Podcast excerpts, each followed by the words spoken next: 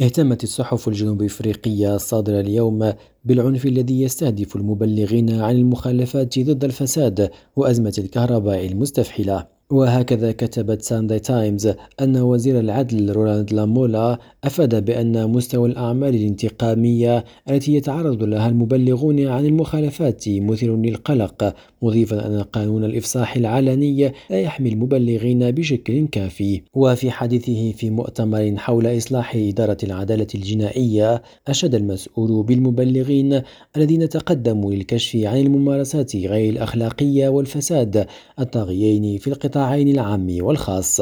في سجل آخر تشير آي ويتنس نيوز إلى أن أزمة الكهرباء لا تزال تؤثر على الاقتصاد بشكل مباشر. وفي هذا الصدد تذكر الجريدة بأن وزير الموارد المعدنية والطاقة جويدي مانتاشي قد سلط الضوء على التأثير الخطير لانقطاعات التيار الكهربائي بقوله إن اقتصاد البلاد يخسر أكثر من 56 مليون دولار يوميا بسبب هذه الأزمة. إلياس خلفي ريم راديو جوهانسبرغ.